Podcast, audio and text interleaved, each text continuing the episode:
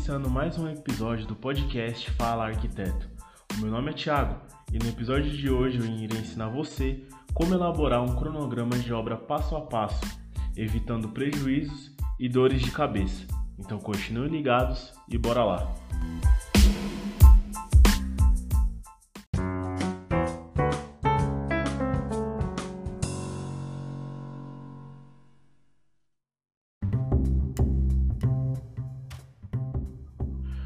Quando o assunto é uma reforma de um apartamento, uma residência ou qualquer imóvel, é, existe uma, uma porção de variáveis que precisam ser consideradas.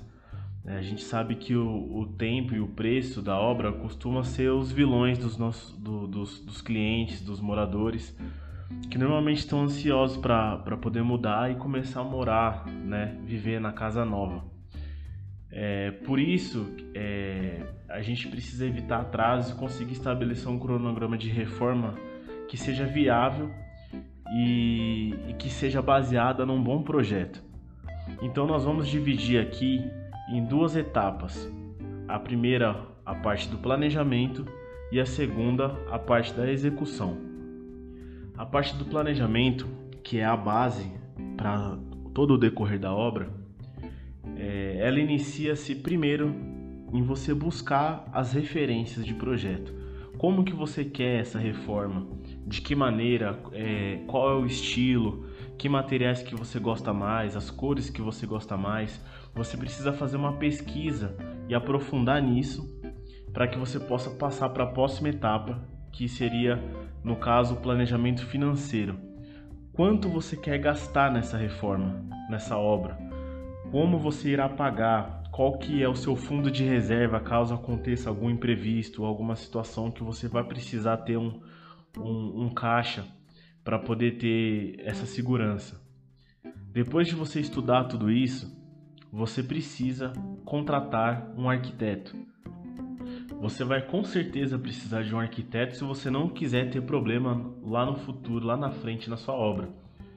Então, a primeira coisa, quando você chamá-lo, você solicitar o serviço dele, ele vai ir até o imóvel, ele vai medir o local, ele vai elaborar uma proposta para você, elaborar um projeto executivo com base é, nas medidas que ele levantou. Você vai aprovar esse projeto final e aí, a partir disso, ele vai desenvolver os detalhamentos, é, de marcenaria, de execução, é, tudo que vai precisar ser exposto na obra para que fique redondinho para a próxima etapa, né, que seria a parte da, da execução. E também no caso de projetos que dependem de aprovação de órgãos públicos, é, no caso de uma prefeitura, no caso de uma obra governamental, é, o arquiteto vai elaborar esses projetos e vão ser protocolados e entregues a esses órgãos competentes, né, e para ser avaliados e ficam pendentes de aprovação, para só aí depois da aprovação você conseguir iniciar a sua obra. No caso de condomínios é a mesma premissa, você vai ter que ter o arquiteto para que ele possa elaborar é, o projeto para que seja entregue juntamente com uma RRT para o condomínio, né, que é o laudo de técnico de reforma, para que você possa estar amparado é, com o responsável técnico para sua obra e aí sim, após o condomínio analisar o projeto, o, a RRT, é, o memorial descritivo da obra e o passo a passo, o cronograma, aí sim você poderá iniciar a sua obra. Só lembrando que no caso de condomínios, se você tem um apartamento e você pretende reformar, se você faz essa reforma sem um laudo técnico, uma, uma, um registro de responsabilidade técnica, que, né, que é a RRT de um arquiteto, você pode sim ser multado até você e a sua obra ser embargada até você regularizar esse problema. Então, se você começar uma obra sem essa documentação, sem o projeto, sem ninguém técnico para assinar, o condomínio, o síndico, a administradora pode muito bem embargar sua obra, você tomar uma multa, né? Isso vai variar de acordo com o condomínio, o, o valor estipulado. e só depois da multa você conseguir tocar a obra, porque o, o condomínio, o síndico, né, a administradora, ela tem todo o direito de embargar e não deixar ninguém entrar, mesmo que seja sua casa. É, os profissionais que você contratou não vão poder entrar e executar nenhum serviço lá dentro se você não tiver esse documento assinado por um profissional habilitado. Então, vale ressaltar essa questão que é muito importante antes de você começar a sua obra, que você tenha essa, esse laudo desse arquiteto para que você possa iniciar e não ter problemas, nem prejuízo, nem dor de cabeça lá na frente.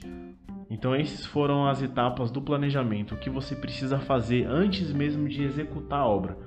Mas agora eu vou te mostrar quais são os passo a passos para você começar a executar a obra, desde a parte da proteção até a entrega das chaves do, do, do seu apartamento, da sua casa e etc.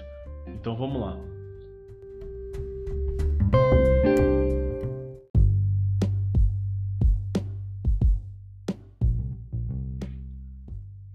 A primeira etapa da fase de execução é se você está reformando um apartamento novo, talvez você não tenha tanto problema porque o apartamento está inabitado, está vazio. Mas se você está reformando um apartamento que você já mora nele, essa fase é muito importante, que é a primeira de todas, que é proteja a sua obra.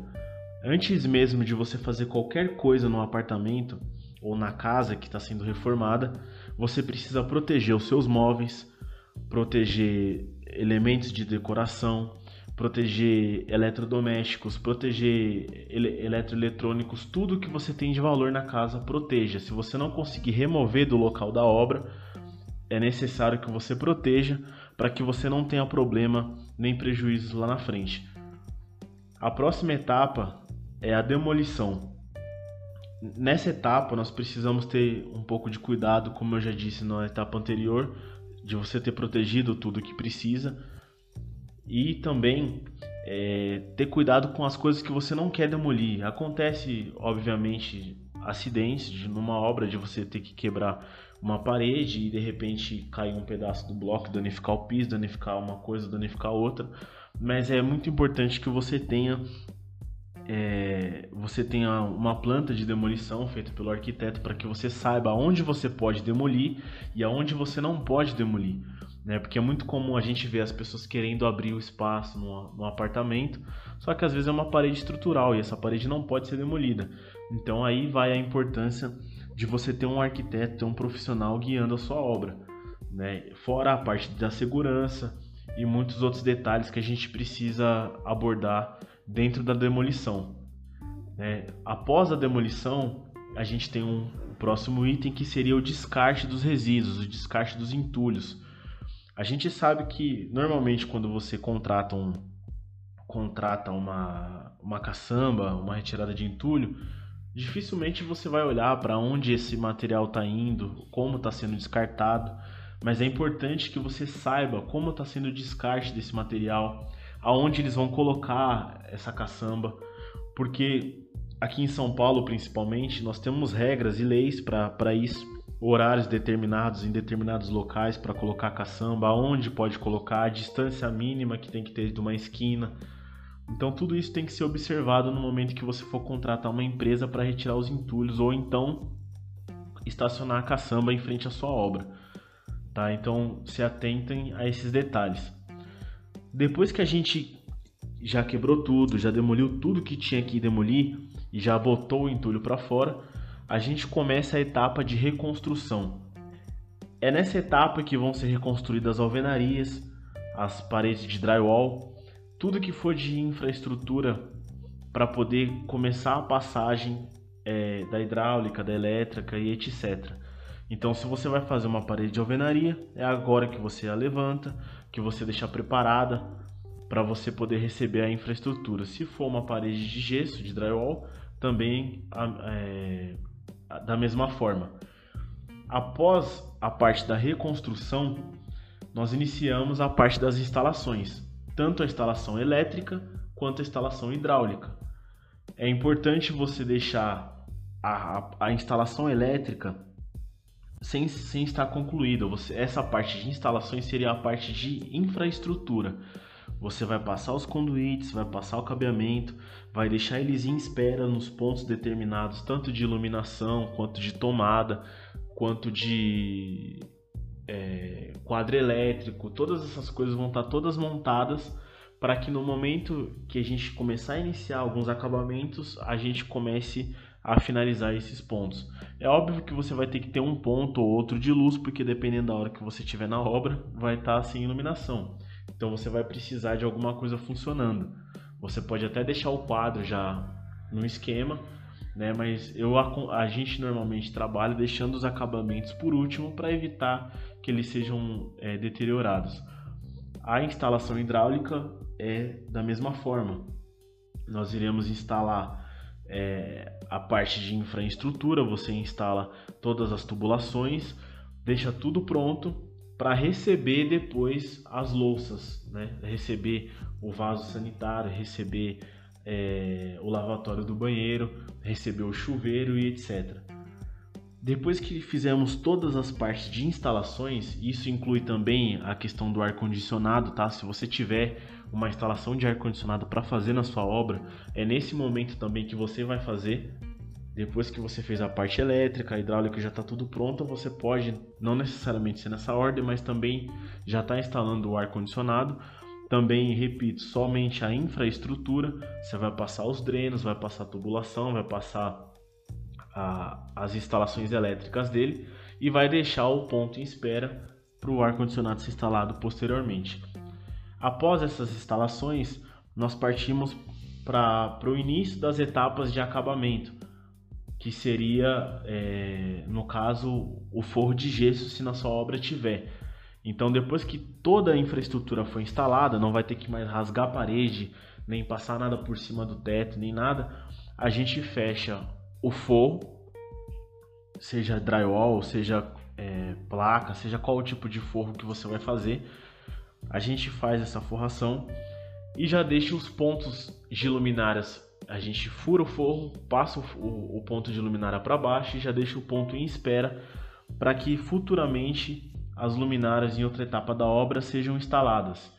Né? Então tem que tomar um pouco de cuidado é, para não esquecer esses pontos depois principalmente se for algum ponto é, que, que, um exemplo, um lustre que vai ser instalado, de repente esse lustre tem um peso diferenciado, você vai ter que ter um reforço nesse gesso, ou então, se ele for pendente, né, vai ter que ser furada a laje e passar essa fiação pelo gesso para que a, a estrutura dele, o suporte dele esteja fixado na laje e não no forro. Então tem algumas variáveis diante disso. Assim que a gente termina o forro de gesso, a próxima etapa seria a parte de emassamento, tanto das paredes quanto do forro, dos tetos, né? Então, é, nós damos massa em tudo, aplicamos a, a, massa corrida, dependendo do local se for externa, a massa acrílica, fazemos o lixamento e deixamos ela é, é, preparada para que ela possa receber uma primeira demo de pintura numa próxima etapa. Nesse momento de emassamento, a gente ainda não pinta nada, tá? Por que a gente não pinta nada? Porque vocês vão ver que nas próximas etapas vão vir serviços na sua obra que vão acabar sujando e estragando as paredes. Então, na fase de emassamento, nós deixamos as paredes somente emassadas, preparadas para receber a pintura posteriormente. Depois do emassamento, nós iniciamos as instalações dos mármores e granitos. Ou seja, se você tem uma bancada para ser instalada, a pia do banheiro, o lavatório, é, a pia da cozinha, o lavatório do banheiro, é, um tanque que vai ser, vai ter base de mármore ou de granito, tudo isso vai ser instalado nessa etapa. Você vai contratar a empresa, se for diretamente com a empresa que você já contratou, ou se é terceirizado, é imprescindível que ele faça essa instalação nesse momento da obra, antes da pintura, porque a instalação de mármore de granito ela suja muito. Né? Se qualquer ajuste que, que o profissional tiver que fazer, cortar, arrematar, qualquer coisa, vai fazer muita poeira e vai, dependendo do que você já tiver pronto na obra, vai acabar estragando. Então é ideal, por isso que a gente falou no caso de deixar as paredes só emassadas, as coisas tudo em espera, para depois começar o, o acabamento mais fino. Então depois que só depois que você fez esse acabamento, que você colocou lá já os seus mármores, os seus granitos, instalou as soleiras, instalou as bancadas, aí sim você começa a dar a primeira demão de pintura. Sim, a primeira demão. Você ainda não vai pintar, é, não vai ser uma pintura final, não vai ser um acabamento final por, pelo motivo que a gente já vem conversando. Você vai dar uma demão para que a parede já fique preparada, já, já tenha um fundo, já na cor que você vai pintar. E depois que você continuar as etapas, no final da obra você vai voltar e a gente vai explicar como que vai ser. Depois que você deu a primeira demão de pintura, você vai começar o, o as atividades do, da, dos revestimentos.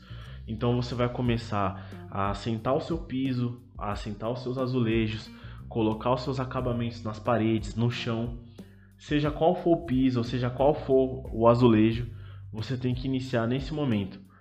Então, se for um piso vinílico, nesse momento. Se for um porcelanato, não importa, nesse momento. Mesmo que seja um laminado, inicie nesse momento. Porque nesse momento você já passou toda a parte grossa de obra, não tem mais risco de de sujeira que vai estragar o seu material, não tem mais risco de queda de ferramentas, como na, na questão dali de quando você está fazendo é, o forro de gesso. Muitas pessoas às vezes têm a dúvida: ah, mas o que, que eu faço primeiro? Eu primeiro ponho o piso ou primeiro faço o forro? Quando você estiver fazendo uma obra, sempre, sempre comece pelo forro e depois faça o piso. Por quê?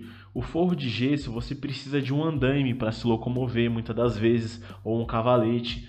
O profissional tem que ficar é, manuseando né, numa altura razoável as ferramentas. Se porventura ela escorrega, ela escapa, ela cai, acidentes acontecem e cai em um piso seu de porcelanato, acabou o piso.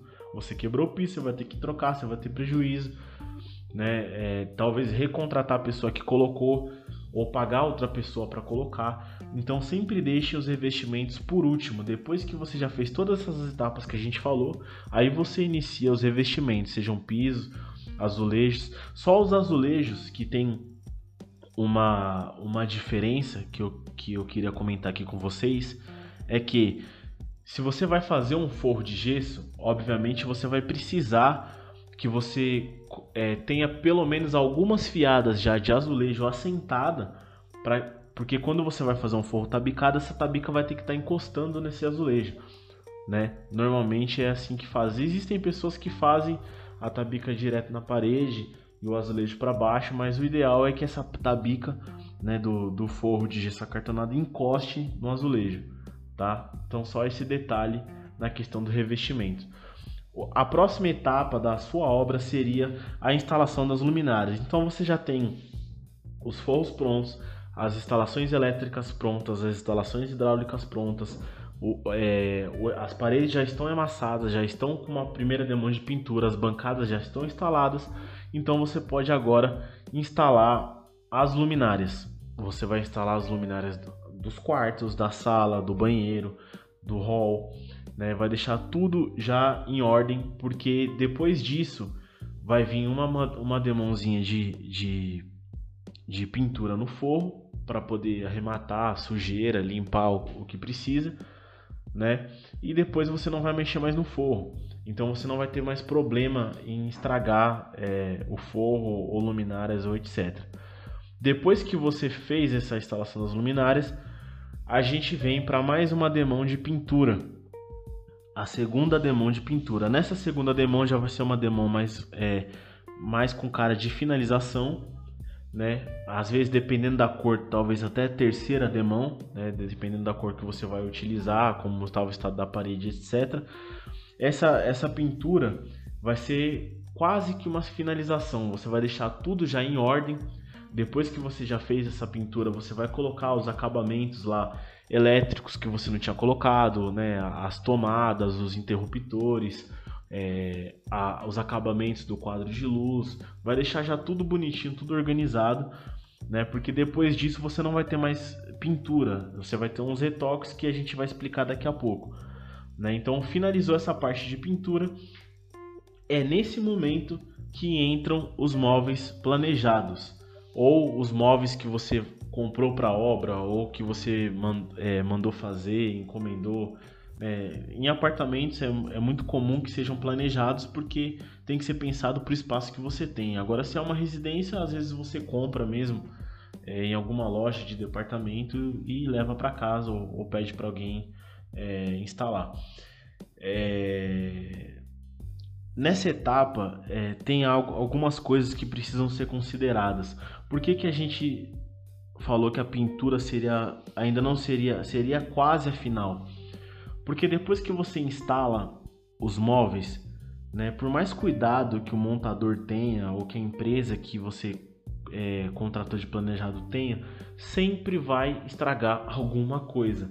Ou a, a madeira do guarda-roupa vai pegar na parede, vai riscar, ou vai cair alguma coisa, ou vai raspar alguma coisa no forro do gesso quando você for, quando eles forem instalar. Então é muito importante que nessa, nessa hora você supervisione, claro, o, o serviço para que você não tenha prejuízo. De repente é um, é um móvel né, que é laqueado, que é, tem um acabamento super fino e por falta de cuidado às vezes você vai acabar tendo um móvel riscado, alguma coisa. Então é importante que você acompanhe esse serviço. Né, e também acompanhe como que vai ser essas instalações. Mas é um ponto que vocês precisam observar, né? E depois que os móveis já estão todos instalados, já está tudo pronto. Se você mora em apartamento, uma dica que a gente dá é você instalar redes de proteção nas suas janelas, na sua sacada, principalmente se você tem animais de estimação, um cachorrinho, um gato, se você tem crianças dentro de casa, é ideal que você instale essas redes de proteção agora. Depois que foi tudo instalado, deixa a rede quase que por penúltimo para ser instalada. Depois que as redes de proteção forem instaladas, você vai partir para os retoques de pintura. Aí sim você está quase, você tá praticamente entregando a obra, terminando a obra. Já foi tudo concluído. Você vai passar nos cantos, né, que foram instalados posteriormente, como a gente falou da marcenaria, dos planejados, etc e vai ver se tem esse risquinho que a gente comentou, se tiver alguma quina de parede que está quebrada porque passou algum móvel e bateu, né, alguma coisa no forro, né, alguma coisa que você precise retocar. Nesse momento a gente faz o retoque da pintura, deixa tudo, tudo pronto e aí sim, depois de tudo pronto, a gente faz a limpeza da obra, né, a limpeza pós-obra, como é chamada. Você pode contratar uma empresa de limpeza pós-obra, você pode já exigir que o, arquiteto que está coordenando, gerenciando a sua obra, né, executando a sua obra, já embuta isso no serviço, né? Ele já no orçamento dele já vai estar tá isso embutido, né? Ou você pode limpar por conta própria também. Aí vai de cada cliente, cada pessoa pensa de uma forma. E após tudo isso, é que acontece a entrega da obra. Se você contratou um arquiteto, esse arquiteto, nesse momento, quando ele entregar a obra para você, aí a gente vê um pouco a diferença de você fazer com um profissional. E por mais que você faça com uma pessoa que foi indicado de alguém, existe uma diferenciação de um profissional e de uma pessoa que está acostumada a fazer o serviço. Então, quando você contrata um arquiteto para isso, no momento da entrega da sua obra, ele vai te entregar na obra, no final, um termo de aceite.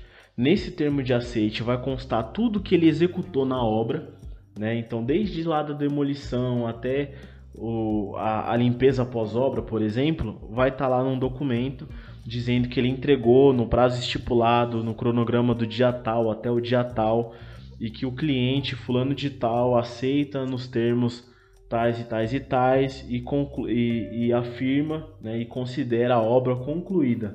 O arquiteto assina e o cliente assina e ambos ficam com esses documentos. Isso não vai é, extinguir o, o, a responsabilidade do arquiteto ou da empreiteira, não sei quem você é, irá contratar, né, de ter a garantia do serviço, né?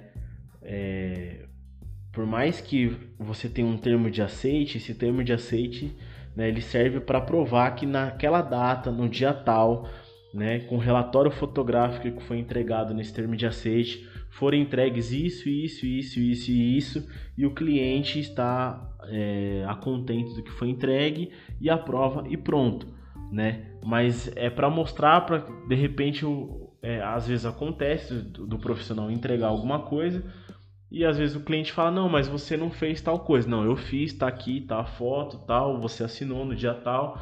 Nesses casos, agora no caso de garantia, se, por exemplo, a gente executou alguma obra e tá dando problema na rede elétrica, tá dando problema na instalação hidráulica, deu problema no caimento do piso, tá dando problema no forro, qualquer coisa do tipo, o cliente tem todo o respaldo para poder exigir a garantia, até porque essa obra, se foi contratado com um profissional, um arquiteto, ele vai ter um contrato disso e no contrato vai estar tudo estipulado, sem contar que a, a, a, o registro de responsabilidade técnica que o arquiteto emitiu está embasando isso.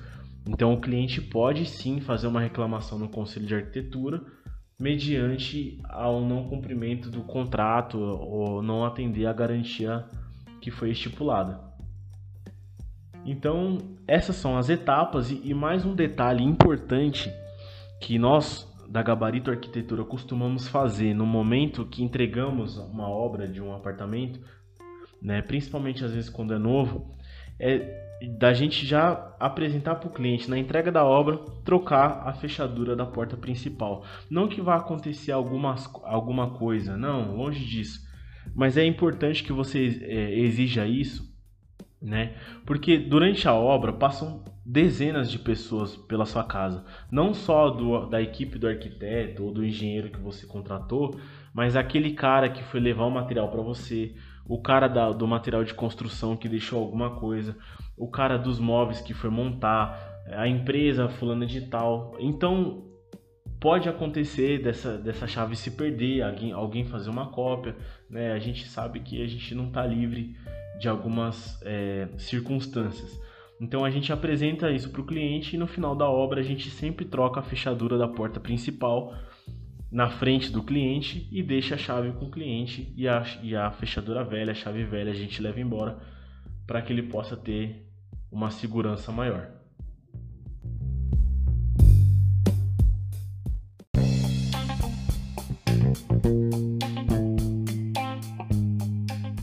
Então é isso aí, pessoal. Esse foi o episódio de hoje. Se vocês querem saber mais sobre o nosso escritório, acessem o nosso site www.gabaritoarquitetura.com e, e procure saber sobre os nossos projetos, sobre as nossas obras, sobre as atividades que a gente exerce. E se você também está no Instagram e ainda não segue a nossa página, procure lá gaba.arquitetura e lá você vai encontrar posts diários sobre arquitetura, sobre obras, dicas, é, algumas é, dúvidas que os nossos seguidores apresentam e muitos conteúdos que vão agregar o seu conhecimento e vão te ajudar muitas das vezes em momentos que você vai ter é, um impasse na sua obra, no momento de contratar um projeto e você vai poder consultar na nossa página e você vai ter todas essas informações. Então é isso aí, pessoal, e até o próximo episódio.